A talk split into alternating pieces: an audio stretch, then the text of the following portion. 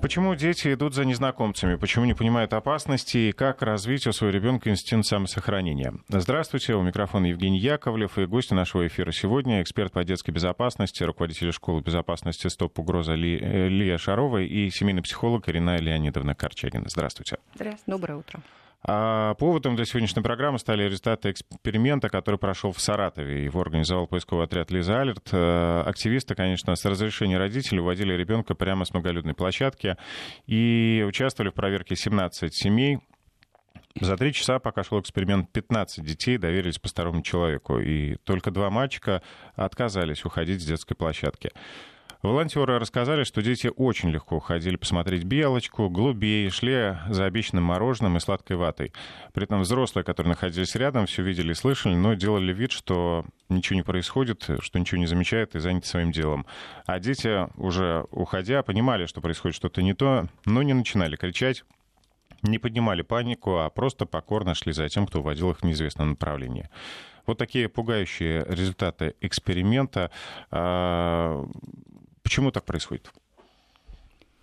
А как должно быть? Ну, по идее, э, каждый ребенок должен э, Нет, сказать... ребенок не должен абсолютно. Или хотя бы посмотреть на свою маму, на папу. Вы знаете, на самом деле человека в первую очередь всегда ведет любопытство. Вообще это ну, присуще ну, всему миру. Особенно детям. Особенно да. детям. Поэтому что-то новенькое, это естественно, плюс приятная улыбка, да, человек, который что-то предлагает ребенку, это очень заманчиво. Это абсолютно нормальная человеческая реакция, и, в общем-то, ожидать другого было бы странно, на самом деле.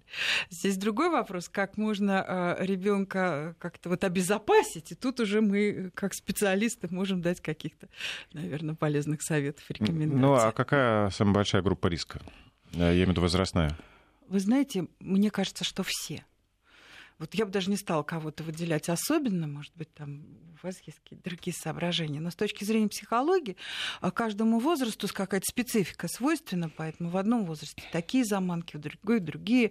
А, можно говорить о какой-то а, особой структуре личности, когда дети малоподвижные, и вот ребенка такого посадили, там, грубо говоря, в песочницу, он будет сидеть или там в манеже. Мечта мамы, чтобы ребенок сел и никуда не ходил. Но на самом деле это наоборот дети, ну, с какой-то уже, э, ну, я бы сказала, там, с некими проблемами в психике. Потому что ребенок должен двигаться, ну, бегать, конечно, э, его э, должно интересовать все, абсолютно любая дырка. Вот, и он открыт миру, и все ему интересно. В любом возрасте там, меняются интересы, поэтому мы все всегда в зоне риска. И об этом сказки. Вот, пожалуйста, а, три, я считаю, такие три основополагающие сказки must-have каждого родителя. Колобок. Что произошло с колобком? Его съели. Понимаете? То есть вообще вот русские сказки, они очень угрожающие. Они говорят об опасности, которая была всегда. Колобка съели. Ну, недостаточно просто прочитать сказку, надо еще раз, провести разбор. И, ну, если да. родитель умеет, то э, можно провести разбор. Хотя, в принципе, там уже в самой сказке заложено. Причем там что интересно, когда угроза явная, когда э, сразу там зверь какой-то, медведь или волк э, свои э, намерения озвучивает, то ребенок убегает. А вот лиса это вообще такая очень интересная э, ситуация. Она применяет абсолютно правильные и очень очень нужные методики коммуникации. То есть то, как общается лиса, так надо общаться. Этому учат на всех тренингах, там, э, продаж, э, там, не знаю, командообразования и так далее. Но намерения у нее, видите, какие.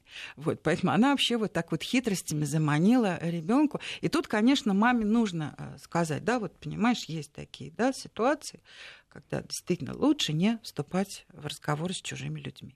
Вот. Илья? Ну, ситуация в чем основная проблема? Мы проводим эксперименты подобные регулярно. 9 из 10 детей всегда уйдет. Значит, что касается группы риска, в общем-то, как только родители начинают отпускать детей хотя бы на 5 минут, оставлять их в одиночестве, это обычно происходит где-то лет с 5-6 на детских площадках, конечно же, ребенка можно увести. Почему это происходит? Значит, дело в том, что все родители примерно одинаково обучают детей безопасности. То есть что мы все, как родители, говорим своим детям. Никуда не ходи с посторонним, не разговаривай с незнакомцем, ни в коем случае не заходи вместе в лифт. И дети слушают это, говорят, да, конечно, и все равно в реальных ситуациях всегда уйдут с посторонним. Значит, и причина в чем? Во-первых, нет достаточной четкости в обучении детской безопасности. То есть мы очень, как родители, мы любим говорить, чего делать нельзя, но, во-первых, не объясняем на практике, как именно этого не делать. То есть что именно ответить, в какой ситуации, как себя вести, если человек тебя взял за руку, что делать, как ответить, если тебе что-то предлагают. Во-вторых, и это самое главное, чему бы родители детей не учили, но любой ребенок испугается и постесняется закричать. Он постесняется привлечь к себе внимание. То есть, если у вас есть дети, например, лет от 5-6, попробуйте провести простой эксперимент. Придите с ребенком в любой магазин, может быть, начните даже с детской площадки, но круче всего проводить эксперимент в магазине или в торговом центре. Просто попросите вашего ребенка громко спеть песню или прочитать стихотворение. Ни один ребенок не сможет этого сделать. Просто его зажимает. Почему? Потому что дети с самого детства слышат, что посмотри, как ты себя ведешь, не шуми, тише, прилично. тише, да, ты меня позоришь, посмотри, вон тетя на тебя смотрит, будешь кричать, я тебя отдам милиционеру. И родители зажаты, и точно так же зажаты дети. Поэтому, в общем, я сегодня могу поделиться четкими инструкциями, как именно научить ребенка безопасному поведению, что сделать для того, чтобы ребенок не ушел с посторонним, и как именно это сделать так, чтобы дети реально слушали, а не пропускали советы мимо ушей. Я пока напомню слушателям наш э, телефон в студии 232-1559, код города 495. Если у вас есть вопросы или свои истории, э, звоните, рассказывайте. Также можете писать на WhatsApp 903 170 63 63, WhatsApp или Viber и смс-сообщение 5533 со словом «Вести». А, ну, давайте все-таки, да, по порядку приступим к разбору. Что мы делаем? Ну, во-первых, вот действительно совершенно верно, родители э, очень любят говорить, ты себя плохо ведешь. И э, э, это совершенно непонятно, что значит плохо ведешь, потому что в понимании взрослого это какая-то там концепция, а, а, а у ребенка никогда не ведет себя плохо. На То есть у него деле. пока еще нет таких критериев. Да, у него и не может плохо. быть таких критериев, понимаете, потому что плохо ведешь э, с точки зрения родителей, ты подпрыгиваешь на месте, ты идешь вот по улице не, не строго шагом, а подпрыгиваешь, ты значит себя плохо ведешь. Поэтому всегда вот я говорю своим мамам, когда мы работаем с ними, что ты объясняй как он себя ведет и как ты хочешь вести. Вот. А э, самое э, главное, на мой взгляд, это э, просто показывать пример ребенку, потому что у нас очень чадолюбивое общество и очень любят ребенку всякие посторонние тетушки надавать всяких там или восторгов. Ой, какой прелестный ребеночек! И мама в это включается. И она начинает разговаривать с этой незнакомой тетей. Вот я считаю, да, что надо просто пресекать эти разговоры в корне и таким самым образом показывать ребенку, что значит не разговаривать с посторонним. Но при этом родители есть установка, что это будет неприлично чужого человека осадить, например. А, вот надо, а что нужно сделать? А вот, они, а вот забыть про приличие. Надо быть неприличными. И вежливо сказать тетеньке, вы знаете, вы извините, но я э, обучаю своего ребенка не разговаривать с посторонними, поэтому, пожалуйста, тетя, займись своим делом. Вот. Вот, и, и я когда это говорю родителям, Фу, наконец-то! Я такой получаю реакцию. Боже мой, как я вам благодарна! Мне разрешили, да, я как индульгенции раздаю. Слава Богу! Ну, я Всё. думаю, что такой зажим, да, у каждого Конечно. родителя существует. Да, и наконец-то, и они за с удовольствием. Либо когда вот эти вот чадлюбивые тёчки, в основном это тёчки, хотя дядечки тоже бывают, они начинают замечания ребенку делать. Ну, извини, но если ты хочешь что-то сказать, скажи мне, маме, а я уже сама разберусь своего ребенка. То есть вот пресечь вот эти прямые разговоры с ребенком. То есть ребенок должен понимать, кто есть посторонний, кто не посторонний, потому что на самом деле изначально ребенок это не понимает. Потому что для него весь мир это вот площадка для познавания. Все здорово, ну, все замечательно. Площадка, да, да. Совершенно. Если у ребенка, у маленького, допустим, от 5 до иногда даже до 12 лет спросить, как выглядит преступник, то большинство детей опишут вам страшного дядьку в черной маске, Бармалея. в шапке, да, Бармалея, да. И поэтому я предлагаю для ясности родителям делить э, людей не на каких-то злых, добрых преступников или непреступников, подозрительных или нет, а на три группы. И это можно легко объяснить каждому ребенку по цветам светофора. Зелененькие это твоя семья, самые близкие. Желтенькие это твои знакомые взрослые, и красные это все остальные. И разделить э, по взаимоотношения по следующему принципу. То есть зелененькие это первый круг доверия. Мы, близ, мы близки, мы там, значит, друг за друг, друг о друге заботимся, друг друга любим. Безусловно, мы не спрашиваем разрешения, когда уходим с кем-то из зелененьких, мы принимаем подарки с желтенькими. Это все знакомые взрослые. Их обычно немного, их можно легко сесть вместе с ребенком нарисовать, буквально всех знакомых взрослых. Это обычно учителя, воспитатели, может быть, какие-то друзья, родители, родители друзей. С ними можно общаться, с ними можно разговаривать, но с ними никуда нельзя ходить вместе и принимать подарки без разрешения родителей. Четко. А красные это все остальные. Почему это важно? Потому что дети, когда мы им задаем вопрос, например, кому из взрослых, как ты считаешь, можно доверять? Они называют всех, и полицейские, и пожилые люди, особенно пожилые бабушки, люди, дедушки бабушки, дедушки. Да. да, это может быть охранник, это может быть военный, это может быть врач. То есть они доверяют всем. И если мы выделяем в этот красный, условно говоря, круг, это просто посторонние взрослые. Мы не говорим, что они опасные, мы не говорим, что они там могут страшными быть какими-то. Нет, это не обязательно делать, тем более, например, если ребенку 4 или 5 лет. Но мы говорим о том, что у нас у взрослых есть правила взрослых мы, у нас есть такое правило у всех хорошо воспитанных, мы не подходим к чужим детям. Мы им ничего не предлагаем, именно чужим незнакомым. Да, мы их никуда не зовем с собой, мы не будем их ничем угощать на улице. Тем самым, если человек какой-то взрослый, любой, красивый, некрасивый, молодой, пожилой, если он к тебе обратился на улице, значит, он нарушает это правило, значит, он не прав. И вот и, и не нужно быть с ним вежливым. Не нужно вот это вот старших, надо уважать, пожилым нужно помогать. Нет. То есть мы все взрослые люди, мы знаем это правило. Взрослый обращается за помощью кому? Ко взрослому человеку. И если ребенок вот прямо с детства, да, с раннего понимает, что любой посторонний взрослый, который подходит к нему на улице, потенциально неважно, опасен. Даже не потенциально опасен. Лучше всего он просто не, он нарушает это правило. С ним вообще можно не разговаривать. Лучше всего, всего ему сказать: я вас не знаю, не буду с вами разговаривать, или я не разговариваю с незнакомыми. Все четко. Почему важно им говорить об этом правиле?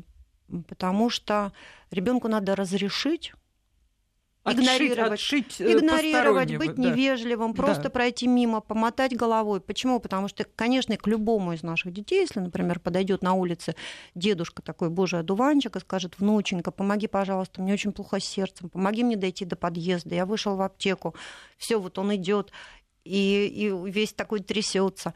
Любая наша там дочка, сын, да, они остановятся. То есть ну, мы так воспитаны все. Они остановятся, потом он, конечно, поведет или она этого дедушку провожать, дедушка рассказывает, какое тебе спасибо, как тебя хорошо воспитали. Я тут вот вышел, бабушка меня дома ждет. И ля-ля-ля-ля-ля. Пойдем да, если ребенок это доведет этого дедушку до подъезда, это может быть буквально два шага, он обязательно проводит его до квартиры, если тот попросит. Все, то есть как бы никто из посторонних а во людей... что превратится дедушка, никому вот. неизвестно. И если спросить, например, вот если есть у вас дети маленькие, да, ну, лет до 10 даже, может быть, спросите, пожилой человек, это сколько лет для него? И первоклашка, первоклашка скажет, что это 30, 35, и 40 лет, это вам скажет любой третьеклассник.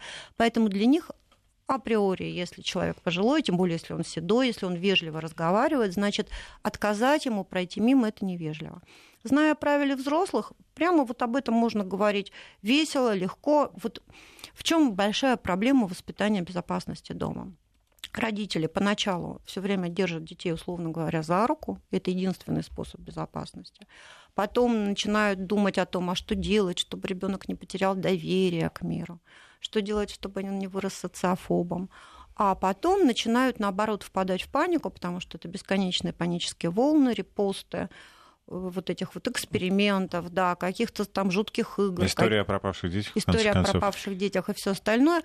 И тут мама, значит, испугавшись, хватает ребенка и говорит: все, вот, вот посмотри, вот посмотри вот этот ролик, видишь, мальчик ушел с посторонним, пообещай мне, что ты никогда больше. Ребенок, конечно же, кивает, но они все кивают, они все учат кодовые слова, что тоже, в общем, неправильно. Они все обещают родителям никуда не уходить, не убегать. Но когда подходит, то есть каждый раз, даже там после того, что... Вот мы, когда мы проводим эксперимент, мама буквально 10 минут назад сказала, сиди, никуда не уходи, ни с кем не разговаривай. Подходит, например, женщина, подходит молодой какой-то человек, подходит пожилой человек, безусловно.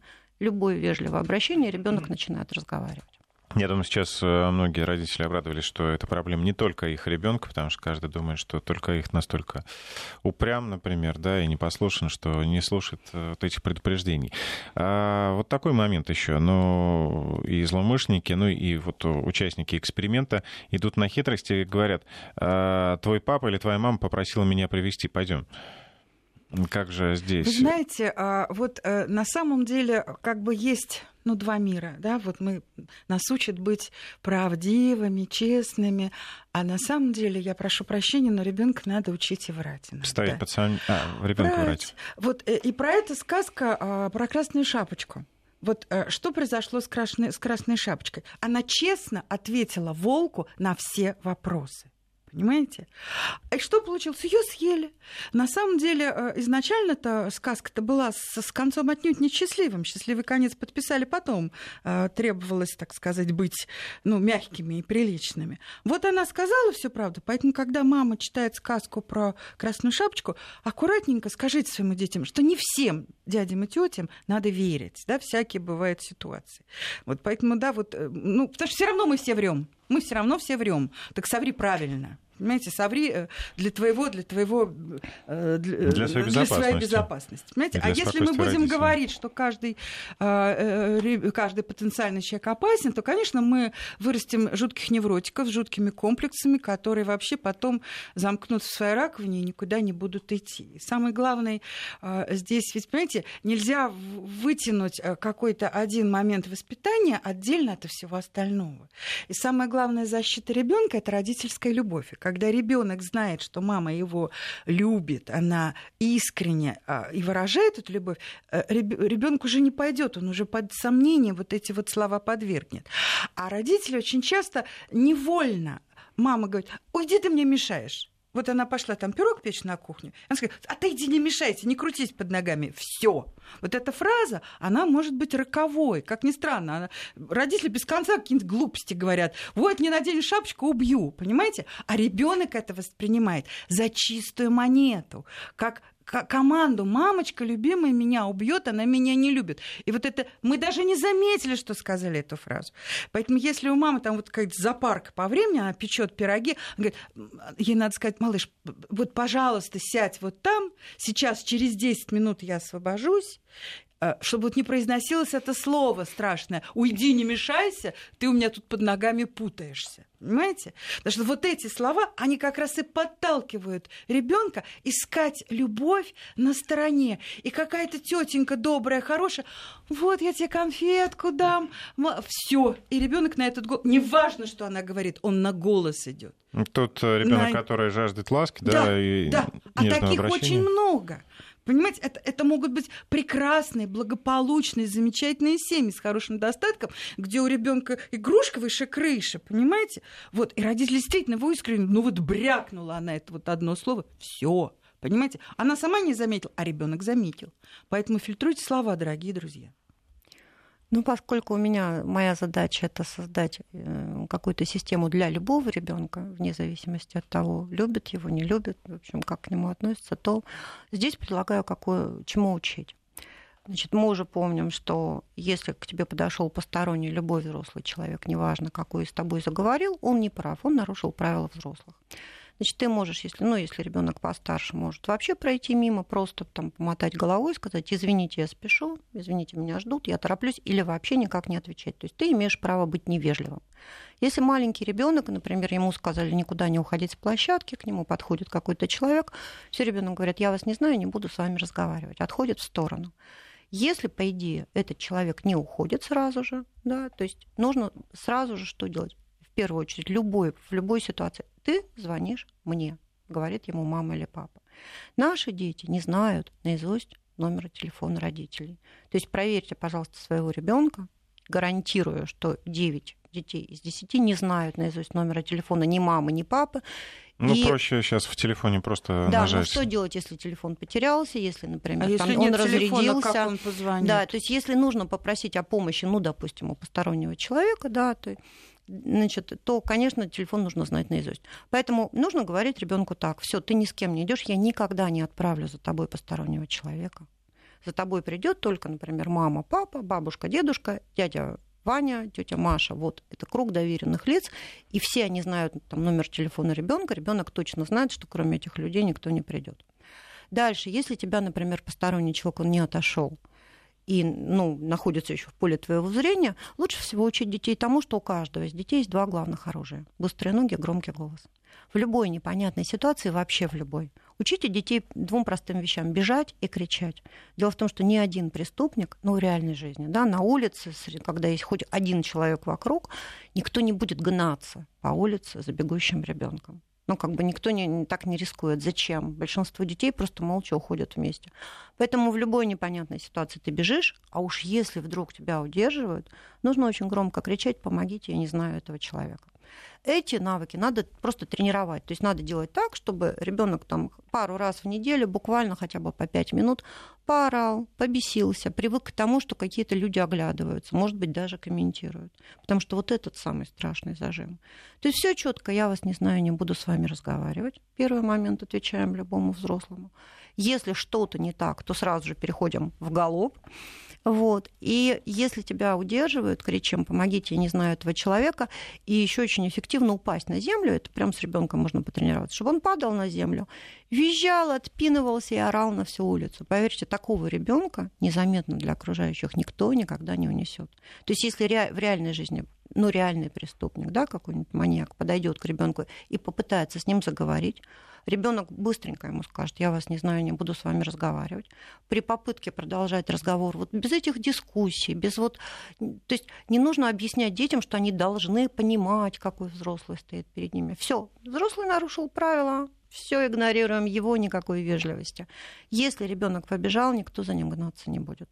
Если вдруг его кто-то удерживает, упавшего на землю, ребенка, пинающегося и орущего, помогите, я не знаю этого человека, никто не будет пытаться унести. То есть мы как бы уже не в то время живем. У всех есть мобильные телефоны, и, по крайней мере, ну, как минимум, это привлечет внимание окружающих, они его сфотографируют. И важно ребенку это объяснять, что эти два главных оружия, они спасут его в любой ситуации. Почему? Потому что дети полны иллюзий. То есть если спросить, опять же, мальчишку любого там лет 7, 8, 10, что ты будешь делать, если тебя там какой-нибудь, даже сказать, там, мужик потащит по улице, эти мальчишки скажут, да я ему такой прием покажу, да я там сейчас вообще супер оружие, я там его обману. То есть нет, задача просто привлечь как можно больше внимания и как-то вот именно этому учить.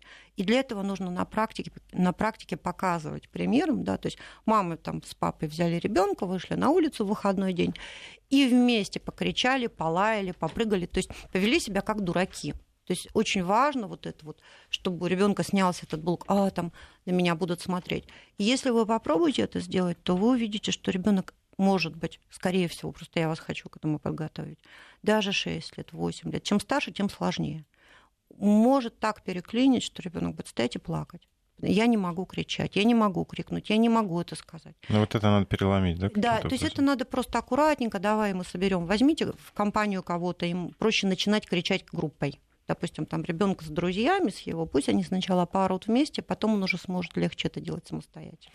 Давайте ненадолго прервемся. Я напомню, что у нас в студии сегодня эксперт по детской безопасности, руководитель школы безопасности «Стоп угроза» Лия Шарова и семейный психолог Ирина э, Корчагина. Э, если у вас есть свои вопросы к нашим экспертам, звоните 232-1559 э, или пишите на WhatsApp и Viber, задавайте свои вопросы. Вернемся после выпуска новостей. У микрофона Евгений Яковлев. Тема нашей сегодняшней программы э, «Почему дети уходят с незнакомцами?» Почему они, в принципе, уходят э, из э, зоны контроля родителей? И как научить их безопасности развить инстинкт, инстинкт самосохранения. У нас сегодня в гостях эксперт по детской безопасности, руководитель школы безопасности «Стоп угроза» Лия Шарова и семейный психолог Ирина э, Корчагина. А, такой вопрос есть. Почему дети уходят э, э, не только с незнакомыми людьми, но с старшими детьми. Например, мальчик 12 лет, и дети дошколята общаются в дачном поселке на соседних участках. Мальчик играл с ребятами, а потом решил пойти погулять подальше, на соседнюю стройку. А младшие дети увязались и ничего не сказали родителям. Подросток э, погулял, дети где-то рядом были. Потом он вернулся. Забыл и, про детей. Да, не то, что забыл, он, видимо, даже не обратил внимания на них. А ну, ему что, конечно. Все-таки завершилась история благополучно, дети вернулись самостоятельно. Но получается, что дети доверяют старшим, а, там пусть не намного, да, на 5 лет, но для них это уже, как мы да, говорили, это, это уже взрослый. Во-вторых, ребенку действительно свойственно всем доверять. Поэтому все-таки самое главное рецепт безопасности это наблюдать за ребенком. Вообще рекомендуется до 12 лет не спускать глаз. Ну, я, я например, да, помню, уже с первого класса сами ходили в школу, но сейчас э, в нынешних современных условиях, мне кажется, да, это, уже, это невозможно. Это сложно, да. Но вы знаете, действительно, вот мы тут даем такие советы, и я представляю, как мамочки сейчас э, хватаются за головы. То есть мы, наоборот, значит, боремся с тем, чтобы они не падали на, на, на пол и не устраивали истерику. А тут нам говорят, да, вот, что мам, конечно, полный когнитивный диссонанс в голове. Но на самом деле, чтобы не, не возникало такого ощущения, когда там действительно тебе говорят, ребенок без конца говорят, это все опасно, это опасно, я, например, очень советую э, расширять вообще контакт, ну, как бы с другой стороны, да, чтобы ребенок как можно чаще куда-то ходил и приучался вообще к, к восприятию мира, как к информации, да, то есть как можно чаще где-то бывать, где много людей, потому что э, пугаются, и мамы часто говорят, что вот мой ребенок пугается э, больших э, скоплений людей, да, там он не может ходить там, в цирк, он боится клоунов, там чего-то. Вот это все надо преодолевать обязательно, чтобы действительно не возникала такая э, у ребенка опасность, что он боится всех, потому что мы еще мы говорим, там не, не надо с кем-то э, с чужими, а кто такие чужие, да, то есть действительно вот, вот приходит мама с ребенком в кафе, а там клоуны, они чужие, Понимаете, получается, да? То есть э, ребенок же играет с этими аниматорами с большим удовольствием, но его никак нельзя назвать э, человеком из близкого круга. Ну, ну кстати, вот, да, хороший вопрос. Вот, понимаете? То есть э, вот на самом деле э, здесь каждый раз, когда мама с ребенком куда-то попадает, или там родители, или там бабушка с дедушкой, неважно, вот из этих вот ближних людей, няня, то вот действительно надо на месте объяснять эти правила. На самом деле проблема всех вот этих наших советов, которые мы даем, в том, что в момент какой-то критической ситуации, э, эти хорошие советы из головы э, вылетают. Абсолютно. Вот, то есть не может ребенок вдруг вспомнить нужную ситуацию, что ему нужно брякнуться на пол, заорал. Да, то есть он ведет себя по каким-то привычным канонам, все такое. Вот, поэтому здесь вот очень важны какие-то ситуативные инструкции. Вот мы сейчас идем туда-то, и там будет где-то два часа какого-то времени. Вот это можно, вот это нельзя. Да? То, есть, то есть на самом деле здесь очень много зависит от самих родителей. Потому что мы очень часто, как родители, подаем плохие примеры, сами того не понимаем. Да? То есть мы сами э, общаемся с какими-то посторонними дядями, тетями, мы там сами куда-то идем, увлекаемся и тоже забываем, что это не надо делать. Поэтому вот здесь самое первое правило это начни с себя и подумай о том, что ты говоришь, какие слова ты произносишь и что ты делаешь каждый день. И избегать вот таких вот советов общего характера. Я помню, тоже такая была, наблюдала такую сценку. Мама с дочкой в, в, в доме отдыха, длинный коридор, и двери, двери, двери. И девочка так вот каждую дверь, так дын дын дын дын дын ей интересно, ей весело. А мама говорит, ты трогай только то, что тебе интересно. Упс, сказала, сама подумала, ей все интересно. Понимаете, да? Ты скажи, ну вот не, не надо трогать двери, да? То есть научиться конкретизировать свои замечания, свои пожелания, рекомендации ребенку и не превращать это в лекции общего характера. А вообще вот нельзя. Что такое вообще нельзя? Понимаете? Мы вообще существуем очень конкретно. Вот у нас рука, она на протяжении там, 70 сантиметров вытянулась. Все, дальше мир кончился. То есть, то есть очень, долго, очень нужно конкретно в каждой ситуации сформулировать те правила, которые вот мы сейчас идем с тобой в гости, вот здесь вот бросаться на пол не надо. Да, вот здесь я тебя жду вот такого, такого, такого поведения. Мы едем в самолете, надо бросаться на пол и вопить, а там кругом чужие, понимаете, да? То есть вот, вот эти правила, что хорошо, что плохо, они действительно должны быть очень конкретные, и применимы к, к данной ситуации. И лучше их заранее самому сначала сформулировать, а Для потом себя уже, понимать, да, да что, что я хочу, да, и, и, и признавать свою ошибку, потому что это тоже очень большая беда родителей. Мы очень боимся потерять авторитет, и нам кажется, что если вот нас поймают на ошибке, а, то все, авторитет, я вас уверяю, родители, а, мамин авторитет, он просто ну, практически непоколебим. Поэтому еще лучше будет, если мы признаем ошибку, даже если что-то ребенок там поймал. Да, извини, малыш, я, я была не права, но все бывает, все бывает. Вот. Поэтому вот это вот очень важно. И тогда действительно вот это доверие родителя и ребенка, оно увеличивается, а чем больше оно вот в этом узком кругу, тем меньше у э, ребенка потребности общаться с какими-то там посторонними людьми. Вот. Вообще до 12 лет ребенок э, с семьей, вот это его, э, он больше вот в этом мире. А с 12 происходит такое обрезание и... Ну, то есть находится да. в неком коконе. Да, да. Ну, вот он с, из этого кокона вылезает. С некоторыми выходами да. наружу. Угу. А, слушатель пишет, есть совет от лучшего тренера по хоккею, подготовившего девятикратных чемпионов э, Тарасова. А, две тысячи повторений на доработку любого движения. Например, тренировка удара в пах э, ни один взрослый не устоит. Ну, конечно, жесткий совет, но я хочу спросить, вообще э, посещение различных боевых секций, тренировки карате, бокс и так далее, они способствуют вот развитию какого-то характера, и будет ли такой ребенок больше безопасности, чем тот, который не занимается спортом? Безусловно, способствует. Ну, если мы берем какой-то, допустим, Конечно, на самом деле я скептически отношусь, что ребенок там в 10 Никого лет может победит, противостоять взрослому. Безусловно, да. да, но общая уверенность в себе, конечно, повышается, но Хочу буквально просто одну ремарочку сказать. Я же очень много общаюсь с родителями, буквально каждый день. И э, самые адекватные собеседницы, собеседники это все-таки родители подростков, потому что это огромная иллюзия родителей, дорогие. Большая иллюзия думать, что для того, чтобы чему-то научить ребенка, нужно с ним поговорить.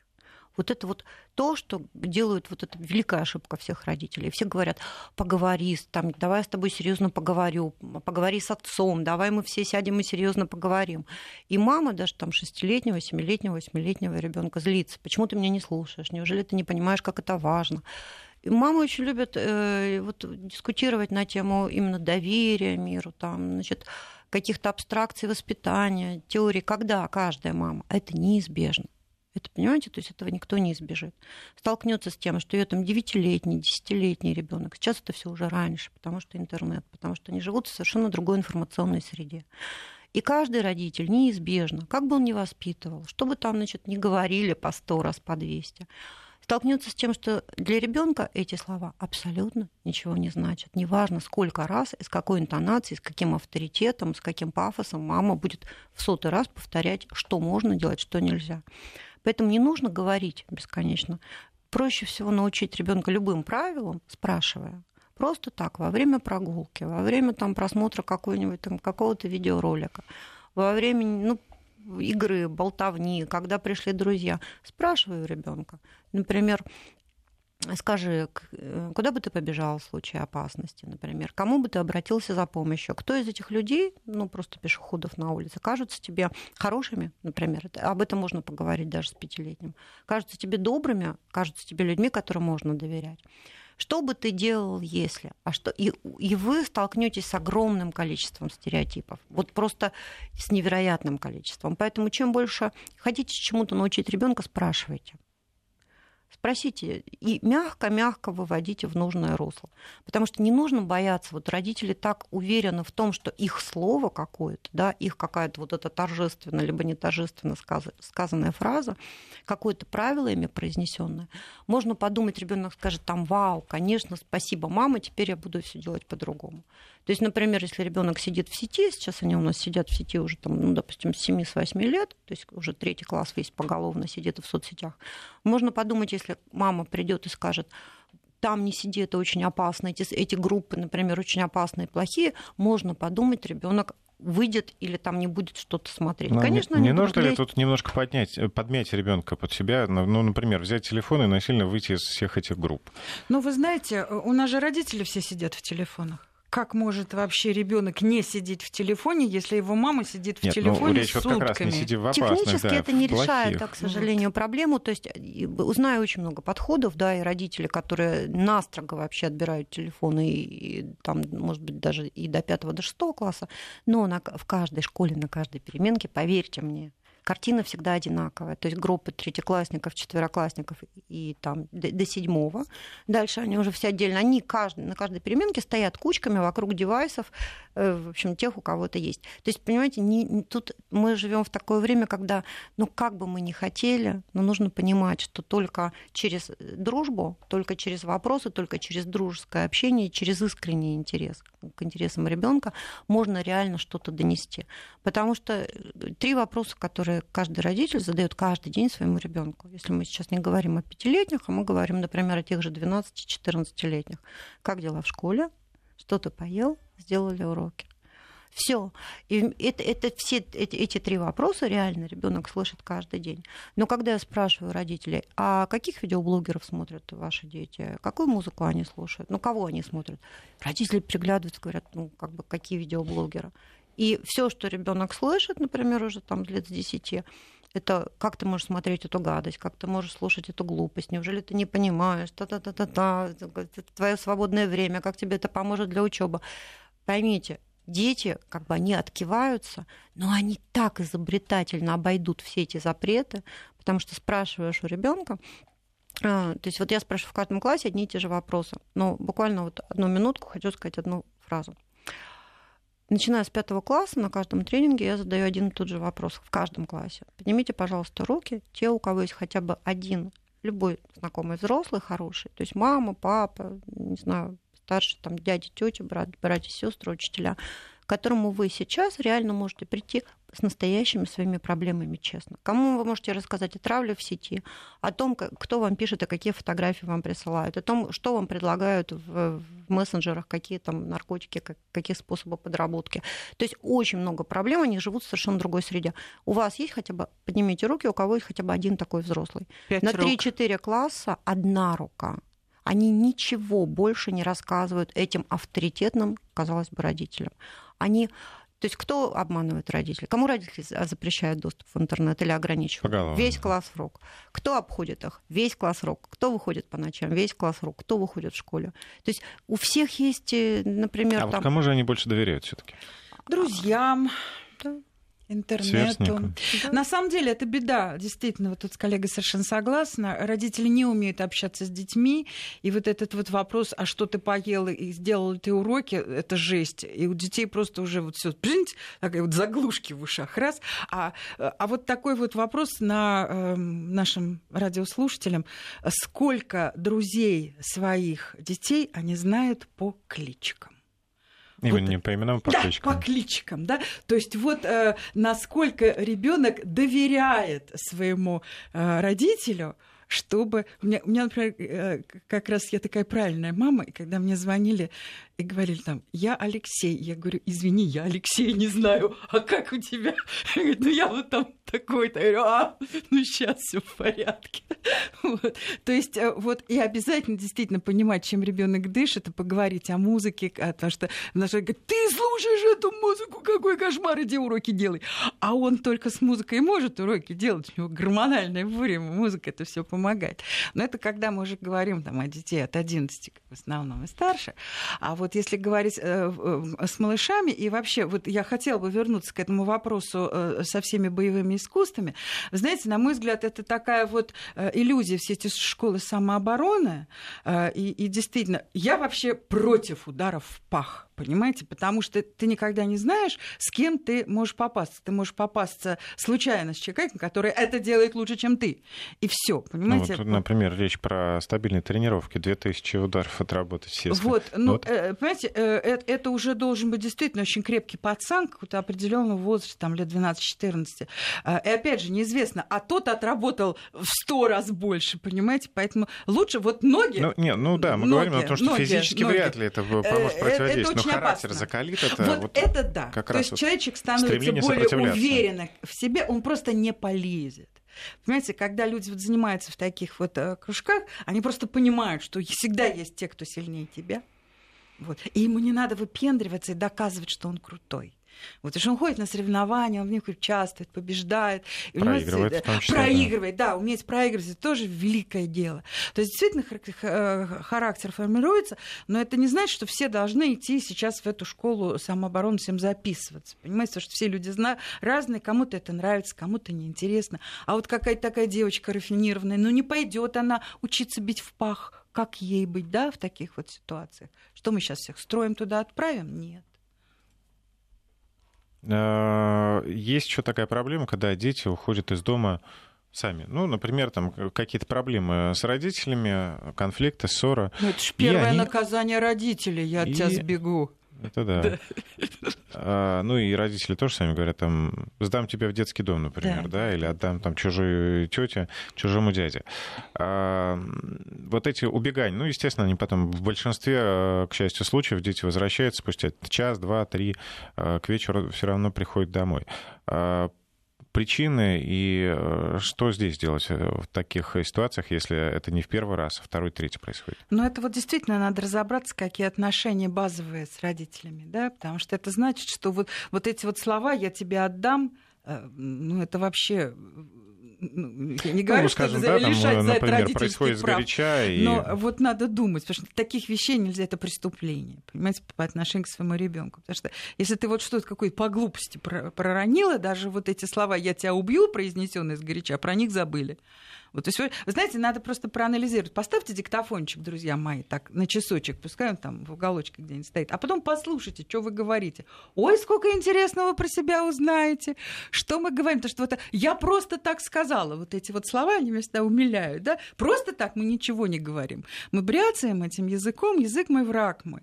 А, а все, что ребенок слышит, он воспринимает прямолинейно, прямолинейно. Он вот этого подтекста двойного, который взрослые вкладывают в свои слова, он этого не слышит. У него прямолинейное мышление, прямолинейное восприятие информации. Все, он это услышал, все, и он пошел наказал маму, он сбежал из дома.